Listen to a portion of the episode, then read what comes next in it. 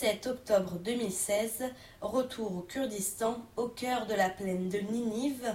Ici commence l'aventure de la libération de Mossoul, capitale de l'État islamique en Irak.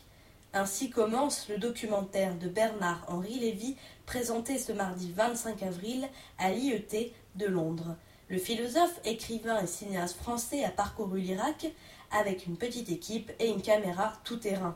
Il a suivi l'armée irakienne, mais aussi les combattants kurdes, les milices sunnites, chiites et chrétiennes dans leur guerre contre Daesh. Peu importe Jésus, Mohamed ou Zarathustra quand il s'agit de libérer Mossoul. En juin 2014, Daesh a fait de la cité son fief en Irak. Le 17 octobre 2016, les forces irakiennes lancent l'opération Reconquête. Mais l'ouest de la ville est encore aux mains des djihadistes. Le conflit a fait plus de 500 000 déplacés.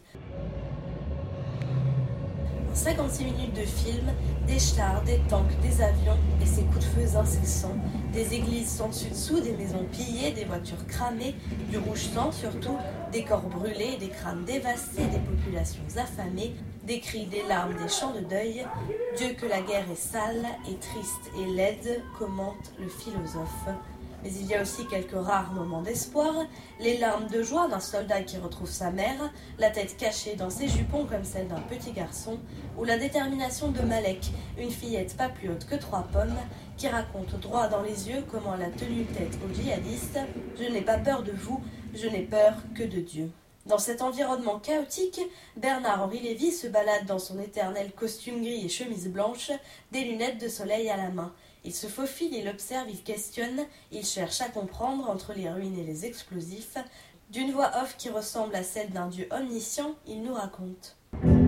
Surprise encore, et qui révèle chez Daesh une capacité insoupçonnée à frapper sur les arrières là où on l'attend le moins. Cette contre-attaque à Kirkuk, 170 km au sud, loin du front, au cœur de la zone pétrolière du Kurdistan ce sont les citoyens eux-mêmes qui, comme un seul homme, se dressent contre les assaillants.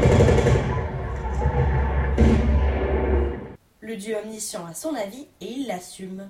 And of course, it is a subjective movie. It is a war as it is, but it is a war as, uh, as we saw it, and as I in particular saw it.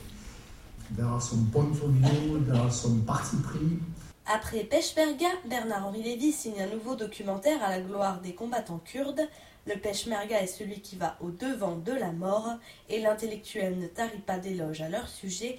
Il prend fait et cause pour leur revendication d'indépendance. I met in my life many fighters, but it's probably the first time when I encountered such not only brave, brave and wise fighters. They are the rampart, they are the, the, the shield, and they are the sword of those who share the common decent values of civilization. And what we owe them is to hold the promise which was given to them exactly one century ago, which is their dream, the, the recognition and the building, the creation of a, of a free Kurdish state.